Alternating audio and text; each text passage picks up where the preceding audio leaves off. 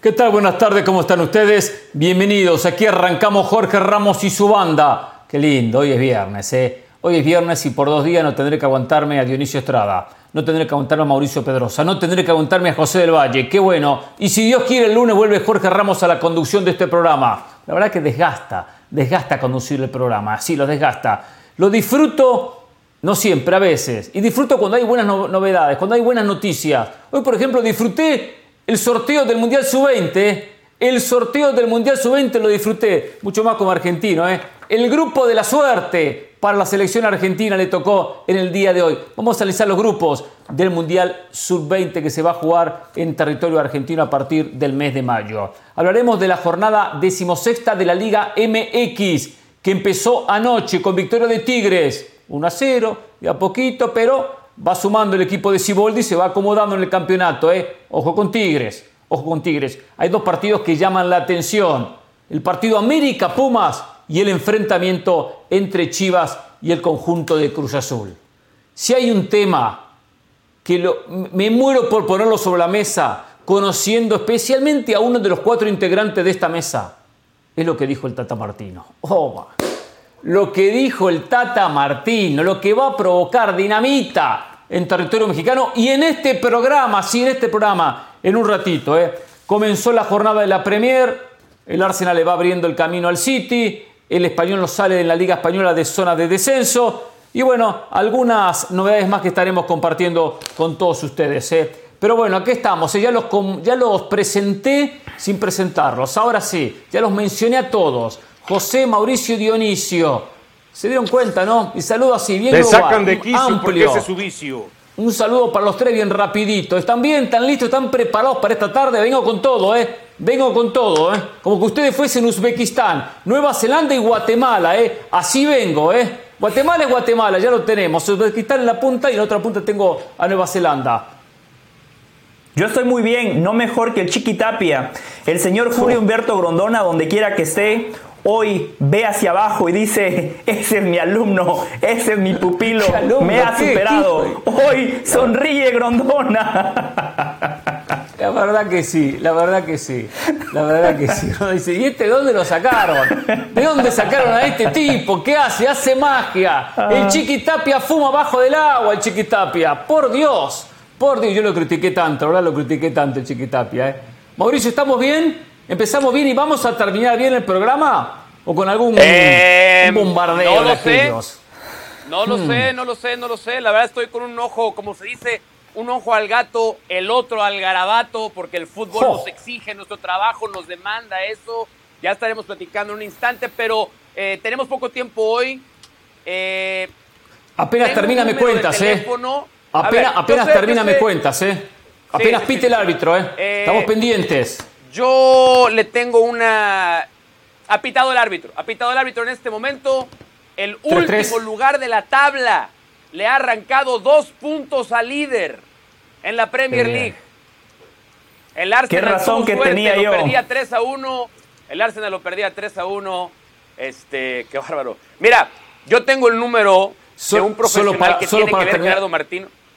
solo para terminar este tema, cinco puntos le saca el Arsenal al City. Cinco puntos, pero el City con dos partidos menos. Dos con partidos dos partidos menos, y se enfrentan el miércoles. Se enfrentan el miércoles en mayo. Exacto. En el mejor momento del Arsenal, eh, dijimos aquí que el City era el favorito para ganar la Premier, pero claro, los hinchas del City abrían el paraguas y decían, no, no, no, la, Premier está definida, decían los hinchas del City. de teléfono listo para el Tata Martino, listo al que tiene que llamar, pero eh, también se lo voy a dar a José del Valle, porque su delirio su necesidad de reconocimiento eh, le exige visitar a un profesional. Ya, ya es. Oh. de a cada programa es. Yo les dije, ¿eh? Yo les dije, ¿eh? Yo, yo un ¿eh? Necesito un coach. coleccionista de aciertos, Mauricio. Ese pequeño complejo que acarrea José del Valle programa a programa. Tengo un profesional que, que sé que le va a poder ayudar a lidiar con él. Usted fue el que dijo la Premier está definida, el Arsenal va a ganar. Usted fue el que dijo la Premier está definida, el Arsenal va a ser campeón. Usted fue el que lo dijo, ¿no? Sí, y yo no me voy a presumir cuando latino o no latino. Es el profesional que ayudó a Mauricio, José. Seguramente usted también lo va a poder ayudar. ¿eh? Ah. Luke Miami Vice. Ahí lo ven, ¿eh? Luke Miami Vice. Tranquilo, me gusta su actitud inicial, ¿eh? No lo quise decir. No interrumpe. Ah. Ahí está con nosotros Dionisio Estrada, ¿eh? No lo quise decir, pero tiene usted razón. Eso fue lo que pensé. Si me preguntan, sí, Luke, viernes, Miami Vice, exactamente. Eh, a veces hay que dar, eh, no sé, un cambio en algún momento, ¿no? Como el señor Ramos y el señor Pereira, que piensan que siempre con la camisita de cuellito blanca no salen razón. Y, del traje oscuro. No, anímense, a veces, a veces hay que, cambiar bien la pantalla. Y aquí estamos. Tienen razón, tienen razón, es verdad. Señores, se sorteó hoy temprano el Mundial Sub-20. ¿Ahí va a decir algo? Sí, del Mundial Sub-20. Sí, eh, a ver, grupos. Eh, eh, una, vez leí, una vez leí un compañero que cuando surgió la noticia, y, creo que tenía razón, de que México tenía que ir a buscar ese Mundial Sub-20, ¿no? Sí, ¿Cómo era posible que México no se, no se, no, no, no, lo haya promovido, no lo haya buscado? Ahora yo pregunto, cuando Argentina viene de ser campeón de una Copa del Mundo de mayores, ¿eso no hubiese sido también un plus, una ventaja y quizá ni siquiera le hubiera servido a México? No sé si, si lo hubiese, no hubiesen quitado, Argentina se lo van a México o no, la verdad uno no sabe, dependía de la FIFA, mucha política en esto, mucha política envuelta, mucho más cuando hay que tomar una rápida decisión.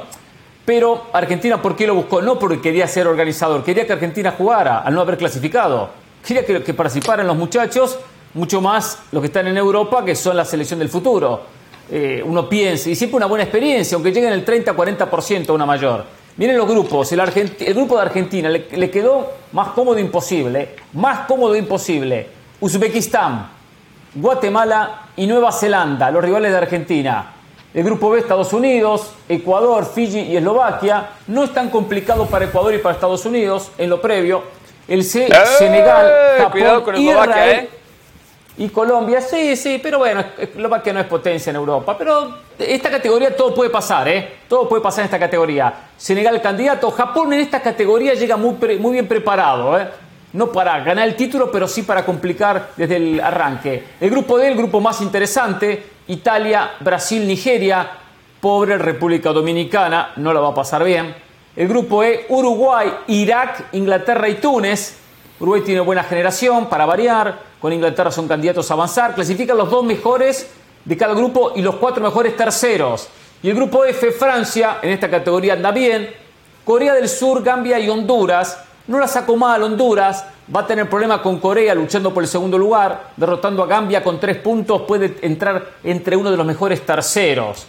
Se le puede dar a Honduras esa posibilidad. Eh, ¿Puedo hacer un paréntesis de 10 segundos rápido en ese punto? Tercero, por supuesto. Yo nada más quiero mandar una enorme felicitación a la gente de República Dominicana.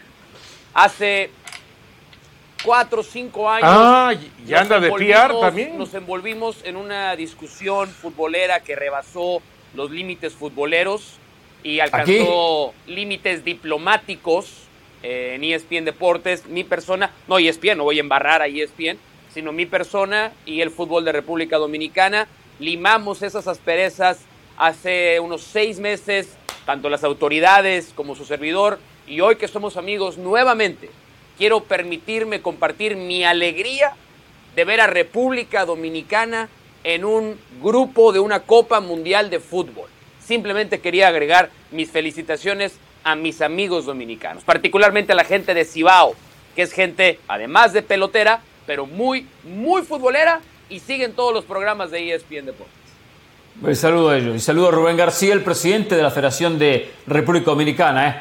que ha hecho, ha hecho buen trabajo. Por cierto. Que tú tienes buena relación, ¿no? Te tocó la puerta para que lo fueras a dirigir. Me, sí, pero le dije que ahora no es el momento. Ahora no es el momento. prefiero priorizar el programa, mi carrera periodística. Y en su momento sí me dedicaré a la dirección técnica. En su momento, por ahora no, ¿eh? Prefiero todavía estar, quedarme en Miami y no moverme a otros, otros países. Pero bueno, ha hecho buen trabajo Rubén García en la Federación de República Dominicana. ¿eh? A ver, bueno, eh, eh, para Guatemala, ¿qué le genera este grupo? Y le pregunto a José El Valle como representante de, Guatemala, ¿qué representa tener que enfrentar al anfitrión, pero a dos rivales como Uzbekistán y Nueva Zelanda? Guatemala tiene que sonreír porque tuvo mucha suerte en el sorteo. Claramente contra Argentina Guatemala va a perder y seguramente por un marcador abultado. En la prelista de Scaloni está eh, Soule de la Juve, está Nico Paz del Real Madrid, está Garnacho del Manchester United y muchos otros grandes futbolistas que Argentina tiene regados por el mundo. Pero usted bien lo comentaba Hernán, este formato es muy favorable porque clasifican los dos primeros de cada grupo y después clasifican cuatro de los seis terceros. Así que Guatemala contra Uzbekistán y contra Nueva Zelanda, allí se va a jugar la clasificación y va a tener muchas chances de progresar. Fíjese lo que pasó en el año 2011, Hernán, que es el único Mundial Sub-20 que tiene Guatemala en su historia. Guatemala pierde 5 a 0 contra Nigeria el primer partido. Segundo partido, Guatemala pierde 6 a 0 contra Arabia Saudita. Diferencia de menos 11. Último partido, Guatemala da la sorpresa y le gana a Croacia 1 a 0. Con una diferencia de menos 10, pero Guatemala se termina clasificando como uno de los mejores terceros. Por eso, clasificar a la siguiente ronda de este Mundial Sub-20 no es una gran proeza, es algo que es asequible, no nada más para Guatemala, para todos. Coincido, estamos de acuerdo. Pero bueno, cerramos el capítulo Sub-20. Solo le pregunto a Dionisio y, a, Mauricio en este orden, algo rapidito. ¿Le hubiese gustado que México se hubiese movido, lo tendría que haber organizado, Dionisio, o no? claro, porque así hubiera participado, ¿no? Tal como pasó con Argentina. De acuerdo. Mauricio pues creo sí, que, de haber, importa, creo que dice que no. De haber preferido, sí, es el fin del mundo y siento una decepción y un vacío enorme, no, tampoco. Tampoco no, es para, eso estamos de acuerdo. Las vestiduras. De, acuerdo, no, no, no, es el fin del mundo, por supuesto. ¿eh? ni mucho menos, ¿no? eso, eso tenemos que coincidir. ¿eh? Eh, vamos a la pausa, al regreso, tema Gerardo Martino. Habló Martino, dijo absolutamente todo. ¿Sigue esto? Es difícil. Si dejó de ser técnico de México hace cinco meses. Que no se enojen. Que no se enojen los mexicanos por lo que dijo Gerardo el Tata Martino. ¿Qué, haces, Mauricio? ¿Qué haces? ¿Por qué te remangas? Algunas son verdades. ¿Por qué te remangas? Volvemos. Por Dios, Martino. Por Dios, Martino. ¿Qué le pasó a Martino?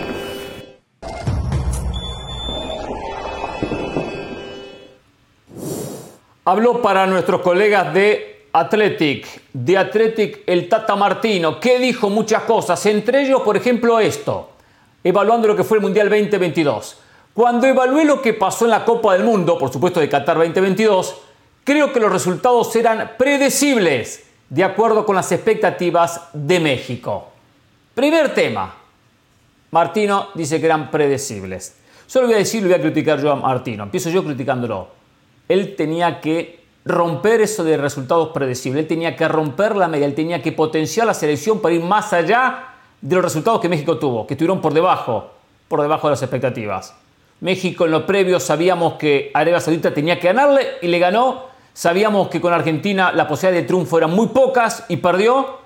Y sabíamos que lo importante era ganarle a Polonia para poder clasificar. Y ahí, y ahí decir cumplir. Y no terminó ganando.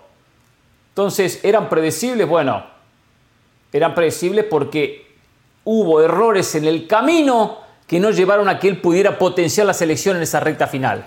No pudo potenciarla, no pudo mejorarla. Y jugó lo que ya vimos. Los dejo. Poder si Desde 1994 a la fecha, México siempre había clasificado a la ronda de octavo de final. ¿Quién opina? No estoy de acuerdo. Saques el mute, José. ¿Pero qué les pasó? ¿Qué les pasó a estos muchachos? Yo, yo tanta expectativa me generé. ¿Qué pasó, José? El tema Martino, ninguno opina. Es, Perdón. lo malo con José. Tiene razón. No quise monopolizar el micrófono. ¿eh? Yo, yo lo tenía en mute. Eh, una, una, disculpa a ustedes y a la gente. Eh, Martino se equivoca en esta declaración. Porque desde 1994 hasta antes del Mundial de Qatar, México siempre se había clasificado a la ronda de octavos de final que era lo predecible entonces que como mínimo México llegara a esa ronda de octavos de final. Después sí estoy de acuerdo con Hernán. A ver, perdió con Argentina, normal, empató con Polonia, normal, le ganó Arabia Saudita, normal, pero en el balance, ahí Martino tuvo que haber dicho, quizá era lo predecible, pero yo fracasé porque México como mínimo tenía que haber avanzado a la siguiente ronda. Estando de, acuerdo con eso, estando de acuerdo con eso, yo sí creo que es una demostración más de cómo Martino, un año antes de que arrancara la Copa del Mundo, perdió el interés por completo, perdió el compromiso por completo de generar un entorno exitoso para la selección mexicana de fútbol. Porque, y yo sé que comienza esta frase diciendo que después de analizar la actuación, ¿no? lo que da a entender Martino es que revisó el Mundial y dijo, pues bueno, revisando el Mundial, pues realmente hasta aquí podíamos llegar. Eso también me imagino que tiene que ver con su análisis previo al Mundial, pero no cambió nada y no se preocupó por cambiar las dinámicas tan negativas que el equipo venía acarreando desde el verano del 2021. Es decir, fue un año y medio de mediocridad con la selección. ¿Quién es el encargado de cambiar esas dinámicas? El director técnico.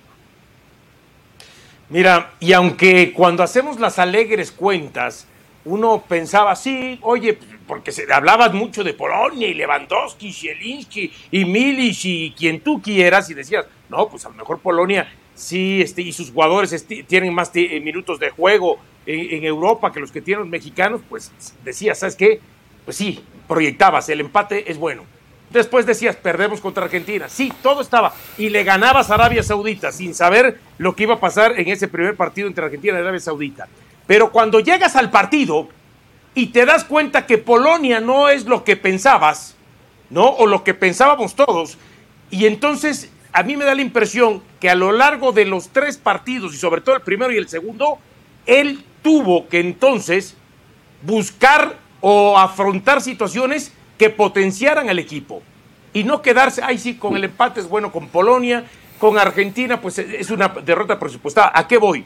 Contra Polonia, cuando te das cuenta que no es el Polonia que pensabas, ¡pum! Era el momento de arriesgar un poco más. Y contra Argentina, entendiendo que los primeros 45 minutos habían sido muy buenos, que era lo que él como técnico esperaba que hiciera Scaloni. No, le estamos complicando a Argentina, no está llegando tan claro, estamos bien parados, no nos están haciendo mucho daño, pues ahora se nos va a lanzar con todo. El segundo tiempo, termino, el segundo tiempo, en lugar de esperar a que Argentina hiciera los cambios para buscar y lanzarse con todo sobre México, creo que ahí es donde él tuvo que haber cambiado la estrategia y decir, no, ahora yo voy a ser el que voy a hacer cambios para atacarlo. Él no se espera que yo lo ataque. Él se espera que yo siga con la misma eh, estrategia que terminó la primera mitad. Y creo que ahí es un punto donde también se equivoca. Muy rápido. Donde aunque era predecible, él tenía que ir ido a buscar por más, sobre todo con una Argentina desesperada. Ese partido? rápido, en, 10 segundos digo algo muy rápido. todo eso que le pide este, Dionisio a Gerardo Martino se lo pide un técnico comprometido, interesado y que hace su trabajo con el mayor profesionalismo posible. Ese ya no era Gerardo Martino. Gerardo Martino estaba desinteresado, no tenía compromiso y su último año fue muy poco profesional al frente de la selección. Yo coincido, eh, decía Mauricio algo interesante, yo no voy al punto de que no fue profesional, él sí es muy profesional, sí estaba desgastado, sí estaba desgastado, sí estaba con las energías bajas, sí estaba saturado. Lo saturaron, él no supo cambiar esa energía. Parte de lo que dice Mauricio, tengo que darle la razón. Aunque me duela, tengo que darle la razón. Pero no que no ha sido profesional, él siempre fue un gran profesional y quería lo mejor. Él hizo lo que tenía que hacer. No fue que dijo, esto que entrenen, ya hagan lo que quiera. No, él quería hacer el mejor trabajo posible. se ausentó pero le faltó cambiar esa, esa energía negativa. Le faltó y no supo cómo. No supo cómo. En eso parte es verdad que cuando un año antes empezaron las señales, él no supo cambiarlas. No supo cambiarlas. Uno pensaba que, el mundial cambiaba por el mundial en sí y no logró. Y no logró cambiarlo. Y, y es verdad que en un momento por su cabeza debe haber pensado, ¿cuánto me queda? Un año, seis meses, ya listo, me voy a otra cosa. ¿Cuánto, cuánto tengo que cobrar? Tanto. Eh, llega un momento donde uno entra en esa actitud, donde ahí influyó mucho todo el medio mexicano. Claro, él tendría que haber sabido a, dónde se, a qué se enfrentaba. Em, otro tema, tema, convocatoria de jugadores y, y la negativa de muchos jugadores o de algunos de ir a la selección. Y él dice lo siguiente, Vengo de un país que puede tener muchos defectos, pero el compromiso con la selección es inquebrantable.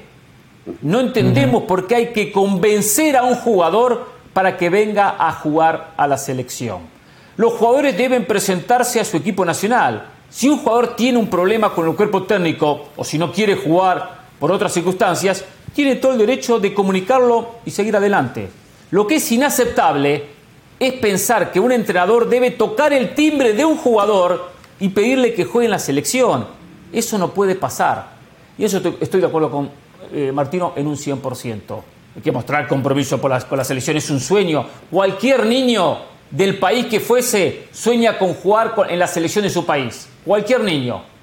Que después en el camino encuentre ciertas realidades, ciertos tropiezos, ciertas circunstancias, perfecto. Para que tener un sentimiento, represento mi país en un mundial, qué más lindo que eso para quienes amamos el fútbol. Y eso estar atrás golpeando, insistiendo, no, no, eso no se puede permitir. Tiene razón Mauricio. Totalmente de acuerdo. Yo aquí en este programa les di eh, eh, el ejemplo de lo que pasó con Di María. Cuando arranca el proceso de Scaloni, Di María no era tomado en cuenta. Di María en un programa de televisión, cerca de las lágrimas, suplicándole al técnico que por favor lo convocara, que le diera una oportunidad. Al siguiente día Scaloni da una nota y dice, no, no, no, Di María no tiene las puertas cerradas. Lo estoy observando, lo estoy considerando y me conmovió el mensaje. Di María termina siendo clave en la consecución de la Copa América y termina siendo clave en la consecución en el Mundial de Qatar. Aquí el mejor ejemplo es Carlos Vela. Sé que algunos compañeros cuando lo tienen enfrente no, no le dicen las cosas, pero yo se las digo a Carlos Vela. Ese es el ejemplo. Carlos Vela, el mejor futbolista mexicano el mejor futbolista mexicano, el más talentoso, un tipo que sí puede marcar la diferencia. En el 2014 le dijo que no a la selección, rumbo a Qatar le volvió a decir que no a la selección. Al final de cuentas pasa por el talento, pero también pasa por ese extra, por ese extra que muchas veces tiene el futbolista sudamericano y lamentablemente el futbolista mexicano no lo tiene. En este tema, el Tata Martino tiene toda la razón. Eh, me da mucha tristeza que Gerardo Martino le tenga tanto miedo a la crítica que no se atreva a decir a quién se refiere. Yo no creo que sea Carlos Vela, porque Carlos Vela dijo claramente que él no quería ir a la selección. Entonces no es Carlos Vela. Es para mí es Alejandro Sendejas. Habla de Chicharito cuando dice que hay un problema con el cuerpo técnico, ese es Chicharito. Y el otro tema es Alejandro Sendejas, porque después más adelante en esa entrevista, la ley completa, hace una referencia a el caso y en el momento en el que se tiene que tomar la decisión de que Sendejas firme el cambio de nacionalidad o el cambio de representación nacional, no, de nacionalidad.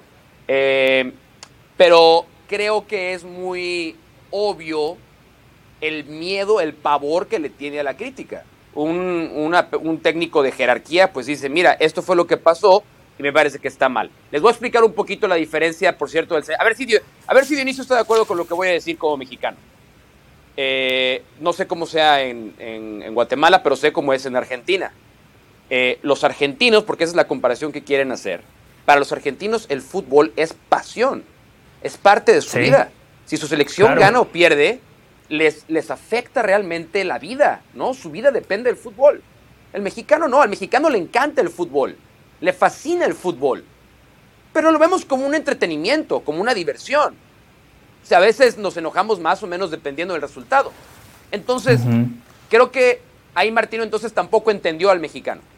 Porque si lo va a comparar con el argentino, como lo hizo, pues es un despropósito, irracional, demente, eh, de alguien poco inteligente, hacer una comparación donde no existe una comparación. Pero, pero, Ahora, pero ¿cuántas veces se toma el... fútbol argentino como parámetro? Mauricio, o sea, porque si sacamos el argentino, el brasileño, el uruguayo, sueña con jugar en la selección. porque no podemos generalizar, no podemos generalizar. desde la infraestructura, desde la economía, desde la pasión del aficionado, o sea, ¿en dónde lo vamos? No podemos hacer una sola comparación. Ese es mi punto. ¿En dónde lo vamos a comparar? Nivel, exportación de jugadores, bueno, Martino se refería al compromiso. Trabajo, fuerzas básicas. Al compromiso y a las ganas ahora, se refería a la parte ahora, a ver, claro. Martino se refería a la parte de identificación donde está equivocado. No los puede comparar porque el fútbol en México no significa lo mismo que el fútbol en Argentina. Claro, y Mauricio. Pero, lo que sí, pero la parte que sí entiendo yo es la siguiente. Aquel jugador que sea convocado a su selección sí debe representar un orgullo. Y por lo, tanto no poner ni, ningún pero para poder asistir. Y en distintos eh, procesos mundialistas, porque aquí sí quiero involucrar, por ejemplo, primero en el caso de Carlos 2014. después ya fue tajante. Después ya fue tajante y dijo, ya no me interesa ir a la selección, perfecto. ¿Eh? Eh, en algún momento los comportamientos de que no, yo no voy porque resulta que no estoy ganando los derechos de imagen que yo considero, refiriéndonos a Chicharito. Después vienen las broncas, otro tipo de indisciplina lo que comentas tú de Sendejas. Y lo de Sendejas, cuando él se decanta por Estados Unidos, hay una parte de sus declaraciones que dice, yo ya de acuerdo, como me formé allá, como jugué allá y como este, crecí allá, bueno, entonces, si ya lo tenías definido, que allá te formaste, que allá jugaste, que allá naciste, entonces, ¿para qué le diste entrada a México? ¿Eh? Porque no me vengan con que fue, es que tenía la duda, es que quería saber con quién. No, no, no, no, no. Ahí es donde pienso que Sendeja se termina equivocando. Ya su decisión, al final de cuentas, perfecto, ¿eh? se hubiera tomado. Ahora, ¿a qué voy yo con el tema del compromiso? Hace unos días, por ejemplo, Cuauhtémoc Blanco decía, es que los jugadores o los futbolistas mexicanos eh, se sienten estrellitas. Y recuerdo que hace unos días también, en una mesa de picante, estando eh, dos exjugadores, uno de ellos, este, eh, ya sabemos lo, lo, que fue, Hugo Sánchez, ¿no? Este dice, no, es que Cuauhtémoc se equivoca con esas declaraciones, porque si yo convoco un jugador, para mí ese jugador es una estrellita y tiene que ser tratado como estrellita. Y yo le pregunto, pero son tratados como estrellita. No, no son tratados como estrellita. Y le digo, no viajan en los mejores aviones, mejores lugares, sí. Clase ejecutiva, no van a los mejores hoteles. Pero es otro Alguien tema, ahí que introducía el programa. Sí. No, no, no, no, Está no es el mismo tema. Te Bueno, voy a decir por bien, qué. pero- Porque eso de estrellita se comportan como estrellita y no asumen el compromiso como si lo asumen o los uruguayos o los argentinos para no caer solamente en el tema de Argentina o alguna otra selección. Entonces, ahí el jugador mexicano siempre se le ha dado en bandeja de plata y aún Sí. así No le les falta cuesta nada. trabajo No le comprometerse. falta nada, no le falta nada. No, le No, no falta le falta nada, a eso me refiero. Está bien, que no le- eso está- estamos de acuerdo que no le falta. Yo voy al orgullo. Entiendo, está bien, podemos decir que lo que dice Mauricio, ¿verdad? Que Argentina y México analicemos que son los dos polos opuestos. Desde la pasión de Argentina a México que lo tomamos como un entretenimiento. Pero cuando analizamos otros países en el medio, yo veo que Cristiano se muere por jugar con la selección portuguesa. Que los italianos quieren jugar con la selección de su país. Y así la mayoría. Que ha habido casos de jugadores, sí, hay muchos casos de jugadores que no han querido jugar la selección. Pero casi siempre por, casi siempre por cuestiones personales de una disputa con alguien, de un problema con un técnico, un problema con un directivo. No tanto ligada a que "Ah, no me interesa la selección, no me interesa. Es que, es que se generaliza y de- nada más ha sido uno, Hernán. No. El único, Está bien, el único bien, que ha dicho, pero- el único que ha dicho, no me interesa ir a la selección, es Carlos Vela. Ese ha sido el Pero- único. bueno, pero, pero los demás caso de casos, los, los demás pero Sendejas, Sí. Cendejas hizo todo con Estados Unidos. México le apareció al final, lo pensó, le entró la duda y dijo, no, no, no, yo he representado a Estados Unidos, regresó a Estados Unidos. O sea, yo... Ha habido casos de jugadores, Estamos, ha habido casos de jugadores, ¿Qué otro jugador ha habido no casos de jugadores. a la Ahora, eso, eso iba a decir, eso iba a decir, que por algún momento, por un lapso, por X motivo, se bajaron de la selección. Está el, caso- el caso de JJ Macías previo a los Olímpicos, el caso de Tecatito Corona previo a una convocatoria, el caso Lo también de otro Tecatito fue un jugador. problema personal muy fuerte. O sea, tenía, Pero- tenía bueno, un familiar está en bien, serios pero- problemas. Esa era...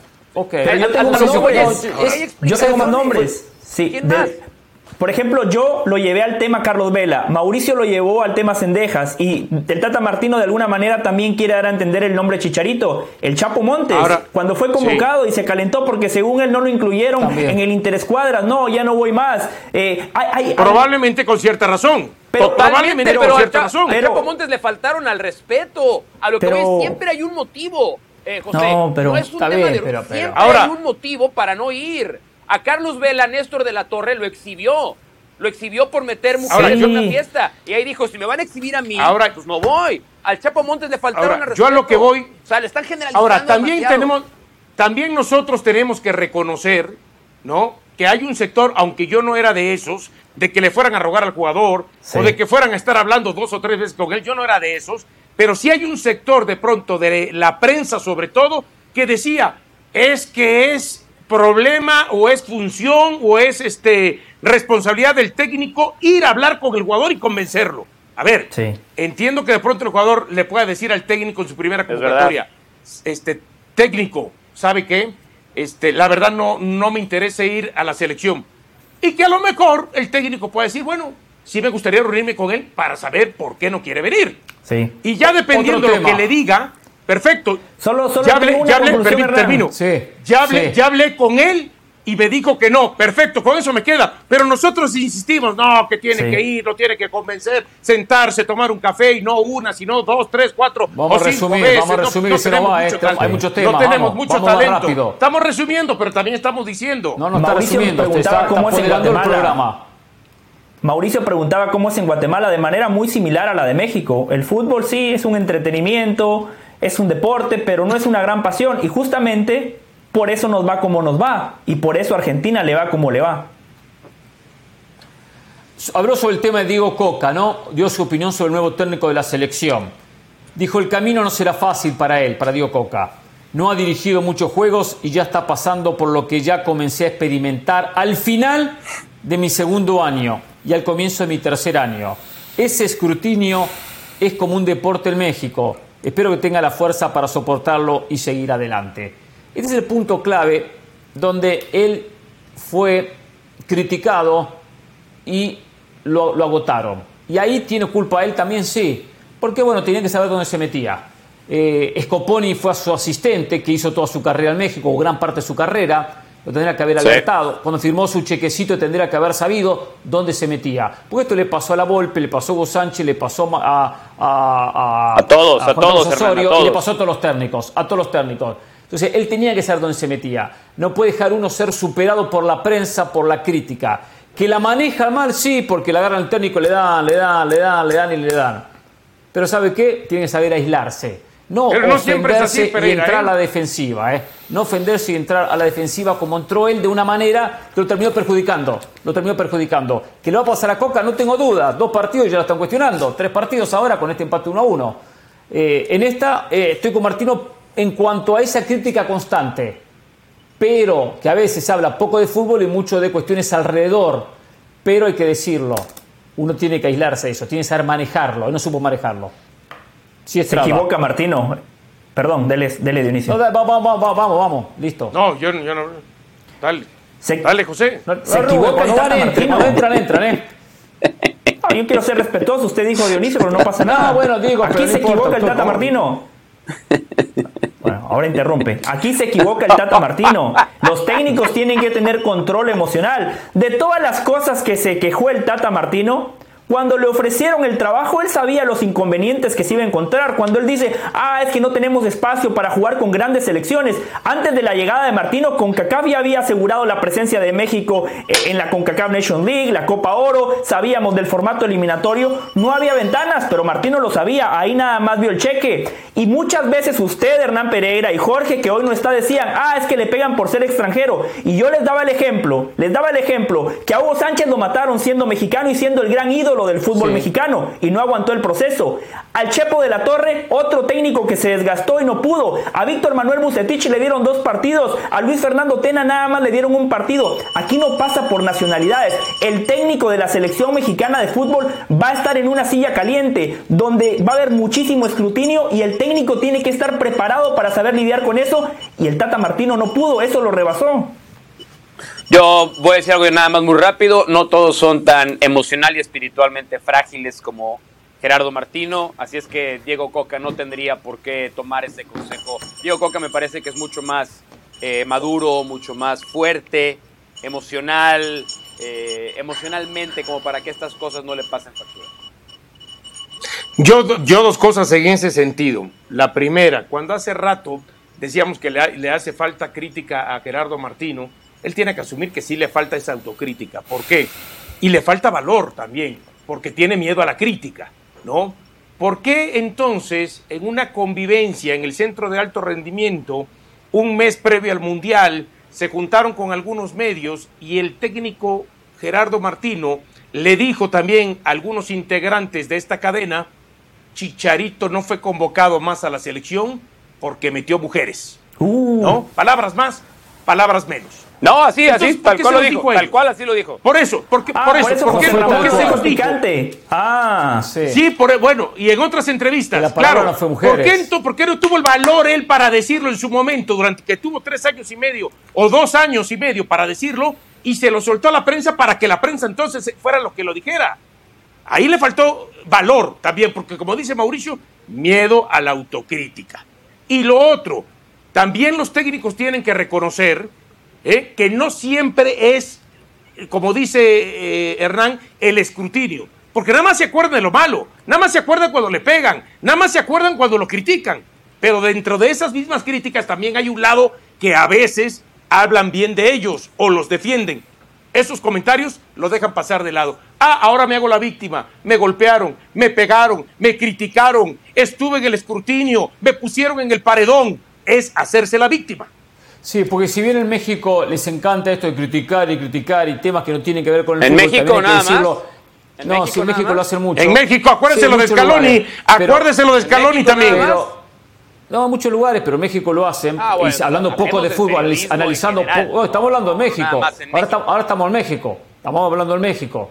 No se pongan el saco, Pedrosa. Si bien lo hacen, eh, Ma- Martino fue elogiado al comienzo. Fue muy elogiado. Y el proceso fue muy, fue muy tranquilo. Después se, se aumentaron. Yo fui de las los que dije críticas. que qué bueno que Se llegaba. aumentaron las críticas eh, en un momento cuando llegaron algunos resultados, especialmente contra Estados Unidos. Pero, pero al comienzo se lo, se lo respetó, se lo valoró y se, y se lo respaldó. Pero Por los después sí, resultados. los ataques fueron muchos. Lo que manda es digo eso, el en. México, porque hay cosas que. Hay muchos lugares. En, en Honduras destrozan a los técnicos, Pedrosa. En Honduras lo destrozan a los técnicos. Peor, peor que en México. Peor. Y le dan, y le dan, y le No, dan, no y sé si peor. No, y hacen campañas no, no, para no sé si hacen campañas No. para sacarlos.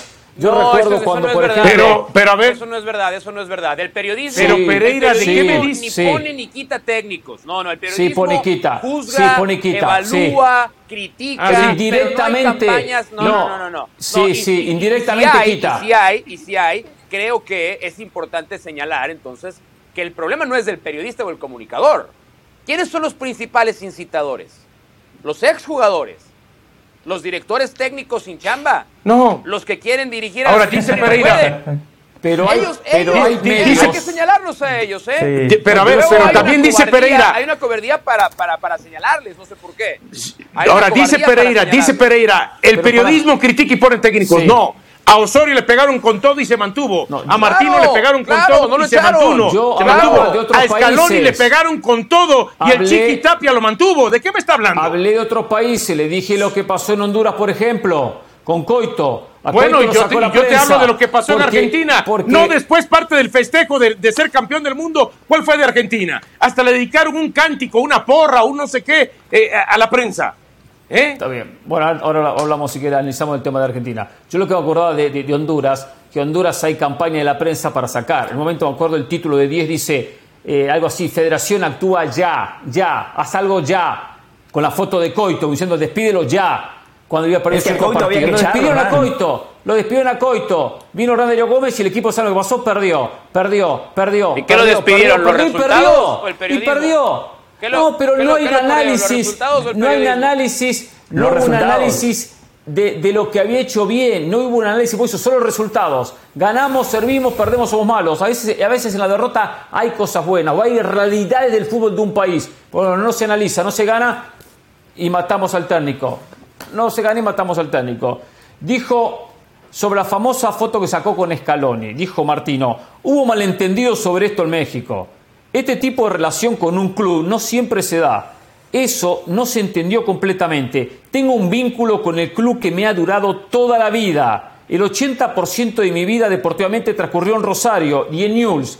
Es muy, diferente, muy difícil separarse de todo eso. Cuando fue a ver un partido ver. contra un partido de News, estuvo Scaloni, lo saludó a Scaloni, sacaba una foto y después en México lo mataron. No había motivo para Eh, criticarlo. voy a, voy a, voy a decir algo de rápido sobre este tema. Muy rápido sobre este tema. Otra vez está equivocado. Sí, La gran equivocado. crítica a Martino, la gran, ¿eh? No fue por haberse sacado la foto con Scaloni. O sea, nadie en su sano juicio creía el tema de, uy, le está diciendo cómo va a jugar. está-". No. Sí, El tema es que estaba en Argentina. El tema es que estaba en Argentina. Cuando No tenía que estar en. México. El tema es que no estaba haciendo su trabajo. Que era estar viendo jugadores y partidos de la Liga Mexicana. El tema Mauricio, es que ¿cuántos Martino partidos pasaba va a haber? periodos Tiene- prolongados en Argentina descuidando lo que tenía que ver. Y no me vengan, no me vengan con que para Pero- eso hay auxiliares. No, no. Al que le pagan y el, Pero el si ya había uno. No me visto lo que vengan, había No me visto. vengan con ya que la tenía los tecnología jugadores. le puede ayudar. Los Sí, que la puede ayudar. La diferencia que hace ver los partidos en el estadio. La crítica bien, no fue pero él por fue la al foto estadio. con Scaloni. La crítica fue por estar en Está bien. Y no Yo digo, nunca fue a estadios, nunca fue a estadios, nunca fue a estadios. Sí fue muchas veces. Yo creo No que Diego Coca ya fue tenía- más partidos no de Liga convocó- MX que Gerardo Martino en toda, en toda su época en la selección. ¿eh? No, no, sí, No. fue el Yo comienzo creo, para hacer buena yo letra. creo, a lo mejor, Para lo buena mejor, letra. Coca. Y, le dice al camarógrafo, firma, firma Coca que están en el palco, así hacemos buena letra y queda bien, ¿eh? Bueno, bueno sin lugar a dudas, sin lugar a dudas es parte también de, del aprendizaje que, dejaron eh, en las ausencias de Martino. A ver, eh, a ver, Hernán, tú sabes que el fútbol es transitivo. Hoy un jugador puede estar en gran momento. Sí. Y en 15 días resulta que ese jugador ya no está en gran momento. Y tienes que estar viendo, viendo y viendo, viendo y viendo quién realmente empieza a estar en buen momento. A ver, pero ¿qué esperas de un técnico que su justificación para no convocar a, a, a, Pero si no se perdió un jugador. Es que tiene más goles que minutos. No se tiene más goles que minutos. Eso es una tontería. todos los partidos, como dicen ustedes, se perdió de ver jugadores que tendrían que estar en el mundial. Algo más. Fue lo que tenían que ir. Fue lo que tenían que ir. Diga José y se va a la pausa. Y usted pide la pausa. no, no, quiero, quiero, quiero, no, no, quiero, yo tengo capacidad de síntesis. Yo tengo capacidad de síntesis. Eh, en los primeros dos años y medio, el Tata Martino, por supuesto que visitó todos los estadios, por supuesto que vio a todos los equipos. Esto fue en la recta final. Fue un tema que lo sacaron de proporción total. Y esto no es ni para Mauricio ni para Dionisio, porque me consta que ellos no fueron parte de esa campaña. Pero sí, hubo un gran sector de la prensa mexicana que después de la derrota contra Argentina dijeron que el Tata Martino había entregado el partido. Y eso me parece que no se vale. Podemos cuestionar a Martino por malas decisiones tácticas, estratégicas, pero no podemos decir que entregó el partido solo porque enfrente estaba su selección. Que por cierto, México le hizo mejor partido a Argentina que Francia, porque Argentina-Francia durante 70 minutos lo bailó. A México no, ¿eh? Muy rápido, muy rápido. Y mejor, mejor partido que el Vasco Aguirre también, ¿eh? Que el Vasco Aguirre. Gerardo Martino. Tengo la pausa, ¿eh? Gerardo, déjame acabar. Gerardo Martino tiene que dejar de hablar con periodistas. Gerardo Martino tiene que hablar con psicólogos porque está traumado. tiene una experiencia, una experiencia postraumática alarmante. No, lo digo en serio, ¿eh? Está traumado. Quedó, está, quedó pero, pero, ¿sabes qué? Gerardo pero, pero, pero, pero, te digo algo, Mauricio. ¿eh? también, también, Brian, vamos pero, pero las dos partes, ¿eh? Las dos partes, porque también hay un sector de la prensa que quedó ¿eh? traumada con Martino, que cada vez saca lo de Martino y lo de ¿eh? Martino. Ya, Martino ya se fue. Hablemos de aquí para adelante. Hola, soy Sebastián Martínez Christensen y esto es Sport Center ahora. Empezamos hablando de la Liga MX, dado que Tigres venció por 1-0 a Puebla en el inicio de la decimosexta jornada y aseguró de esta manera su boleto de manera oficial al repechaje. El partido no fue sencillo para Tigres, sin embargo, la franja empezó jugando en territorio rival, pero la clave estaría en el banco de suplentes. Ingresó el francés André-Pierre Guignac cometieron penal que él mismo cambió por gol e insistimos de esta manera Tigres asegura su boleto en el repechaje. Hablamos ahora de la NBA porque los Golden State Warriors tenían la espalda contra la pared. Abajo 0-2 jugando en su casa ante los Sacramento Kings sin Draymond Green. Sin embargo, sacaron su mejor versión a relucir con 36 puntos de Steph Curry. Steve Curry había puesto énfasis en que muevan la bola. Que Von Looney tuvo nueve asistencias y que reboteen como equipo. También igualó que Von Looney la marca más alta de su carrera con 20 rebotes. Partido número 4 se jugará el día domingo en San Francisco. Todavía campeón defensor con la obligación de ganar para poder igualar transitoriamente esa serie. Finalizamos hablando del fútbol español porque el presidente del Atlético de Madrid, Enrique Cerezo, se deshizo en elogios para con el delantero mexicano Santiago Jiménez. Dijo que si es un buen jugador seguramente estará en la carpeta de Diego Simeone. Hay que recordar que Santiago Jiménez se fue del Cruz Azul en el verano del 2022 al Feyenoord de Países Bajos y allí ha anotado 19 goles. Se encuentra a un gol de igualar la marca histórica de un delantero mexicano en su primer año en un club europeo. Hablando del Atlético de Madrid este domingo, 10 de la mañana horario del Este, 7 de la mañana horario del Pacífico, partidazo Barcelona Atlético de Madrid y lo pueden vivir por ESPN Deportes e ESPN Plus. Esto ha sido por Center ahora.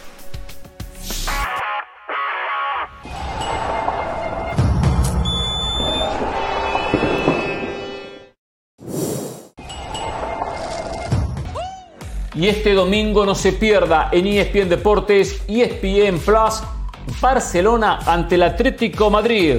Partido por la trigésima fecha de la Liga Española. El partido de la jornada. El partido de la fecha, Barcelona líder ante el tercero, el conjunto de Diego Pablo Cholo Simeone. 10 de la mañana, hora del este, 7 del Pacífico, Barcelona, Atlético Madrid.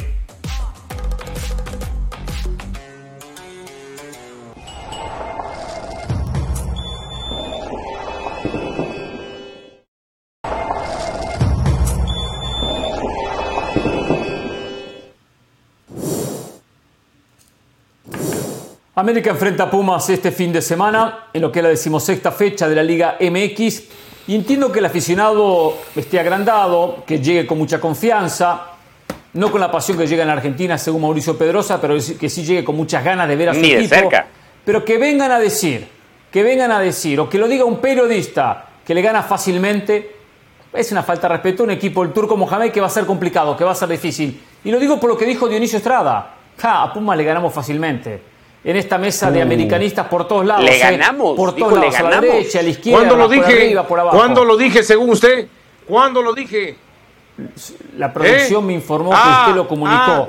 Y tengo la grabación que no puedo Ah, no usted hace periodismo de producción. Usted hace periodismo de América- producción. América debe ganar Ay, tranquilamente a. Pumas. Lo dijo Dionisio Estrada. ¿Eso es mentira? ¿Usted no lo dijo? América debe ganarle tranquilamente. Lo dice ahí la gráfica. ¿No se da cuenta o no sabe leer? O sea que usted ahora no está de acuerdo. Sí, sí, sí. No, no estoy de acuerdo. Y es más, digo, es más, dije, de acuerdo a la diferencia de puntos, de acuerdo a las posiciones en la tabla, de acuerdo al funcionamiento, de acuerdo a la calidad individual, de acuerdo al plantel que se tiene, América debe ganar tranquilamente ese partido. Por, mu- por mucho que me digan de que, ay, es que sí, viene un envión anímico. No, no, hablamos de fútbol. Y lo del fútbol hoy a Pumas no le alcanza ni siquiera para pensar y soñar en un empate contra América. No, yo. América tranquilamente tendría que ganarle a Pumas y meterle de dos para arriba. No. Entonces lo que- no, no, no, no, no, yo no, veo, yo veo Pumas. no. A ver, Pumas cuando cambió de técnico, cuando se ruchó a uno para poner a otro, eh, Pumas demostró que no es tan malo como parecía, se ordena bien. Yo, yo creo que este va a ser un buen partido de fútbol. Yo creo que Pumas le va a empatar al América en la cancha del Azteca y va a demostrar que si se mete a la ronda de repechaje se va a convertir en el famoso equipo que nadie va a querer enfrentar. Eh, Mohamed en poco tiempo No, le ha no, puesto no, no, no, no, tampoco digamos eso. Siempre decimos, si se mete Tigres, nadie va a querer Quiero enfrentar a Tigres. Valle, quiero Ahora si se mete Valle, Pumas, nadie va a querer enfrentar Quiero a Pumas. Valle tengo una pregunta para Pedrosa. ¿cuándo- ¿eh? entonces, ¿qué liguilla va a haber? ¿eh? Futbolísticamente, futbolísticamente coincidimos todos, el América llega mejor, pero no sé si el América va a poder nivelar a Pumas en el nivel intensidad. Para Pumas es un partido de supervivencia. Pumas se juega una de sus últimas vidas para llegar al repechaje. Para el América sí es un clásico, pero Henry Martín seguramente no va a arriesgar, está tocado, no creo que el técnico lo arriesgue porque al América lo vamos a medir por lo que haga en la liguilla. Intensidad. Sí. ¿Quién se Intensidad con? Salvio, intensidad Pedrosa. Y ojo, eh, que es probable, Pedrosa. es probable que no juegue Pedrosa. Henry Martín. Pedrosa. Sí. ¿Quién Sí. se ruchó a quién? Eh, pues yo me imagino que alguien adentro. Bueno, los, los futbolistas con su rendimiento se rucharon al entrenador. Por cierto, los invito Ah. a ver a No, Ana no, de escuché con Armas mucha en. Ahora o Nunca, ¿eh? Ah, Ana de Señora, Armas órale. en Ahora o estoy esta Nunca. tarde en cronómetro, de mi ¿eh? En un ratito voy a Los invito, ¿eh? cronómetro. Los invito. Yo lo invito a cronómetro, ¿eh? Voy a romperla ahí.